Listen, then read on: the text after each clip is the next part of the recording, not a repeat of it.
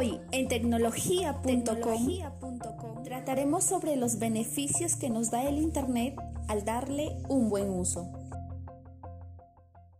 Hola, les damos la bienvenida a este nuevo episodio de tecnología.com. Los saluda Sheila Luis y Evelyn Guanuco. Esperamos que este podcast los beneficie. Sabemos que el Internet facilita nuestras vidas y nos brinda múltiples beneficios. A principios de este mes de abril, en el mundo había más de 4.700 millones de personas con conexión a Internet, 330 millones más que hace un año, según un informe recopila datos de más de 200 países. El estudio destaca un incremento, quizás un impacto directo tras un año de pandemia. También avanza que en el Perú hay 19.9 millones de personas que son usuarios de la red y el promedio que pasamos conectados es de 6 horas y 54 minutos. Pero ¿en qué utilizamos estas horas conectados en Internet? ¿Le estamos dando un uso correcto a este medio? Excelente pregunta, Evelyn. Según las cifras del Informe Digital 2021, WhatsApp es la plataforma preferida para más del 24% de los internautas, seguida de Facebook con un 22% e Instagram con 18% los usuarios le dan más importancia al entretenimiento con un tiempo de 6 horas, servicios 4 horas y redes sociales 4 horas, dejando las noticias muy por debajo con 51 minutos diarios. Bueno, pero no todo es malo.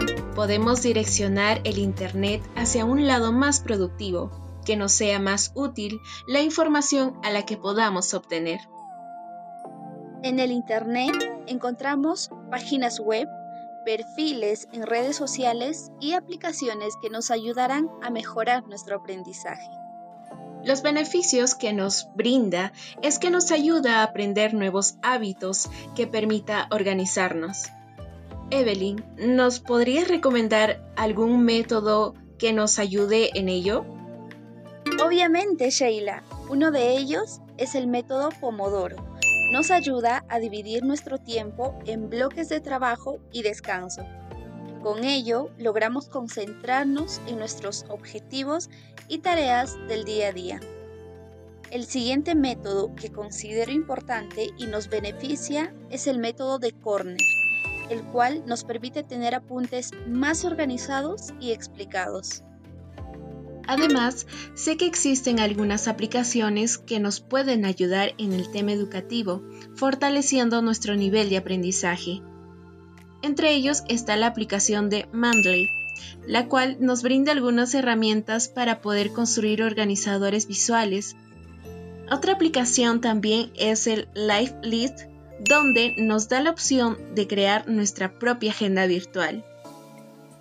Otra aplicación muy interesante que se basa en potenciar la creatividad, la cual es Autodesk Sketchbook. Nos permite crear ilustraciones a mano con herramientas adaptadas a la pantalla táctil. Y por último, una de las tantas páginas web es Hemingway, la cual nos ayuda a encontrar y corregir errores en nuestros documentos que a simple vista no los observamos. No debemos tomar como excusa a la pandemia.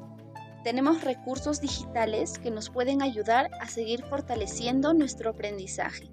Solo necesitamos hallar la manera correcta y tomar hábitos que nos ayuden a sumar o nos impulsen. De esta manera, a enriquecer nuestro conocimiento. Efectivamente, Eve. Es importante recordar que es crucial asegurar un aprendizaje estratégico que promueva eficazmente los procesos tanto cognitivos como motivacionales y emocionales de los estudiantes, permitiéndoles alcanzar los objetivos de su aprendizaje. Con esto cerramos el episodio de hoy y recuerden que con pequeños cambios conseguiremos mejores resultados en nuestro día a día.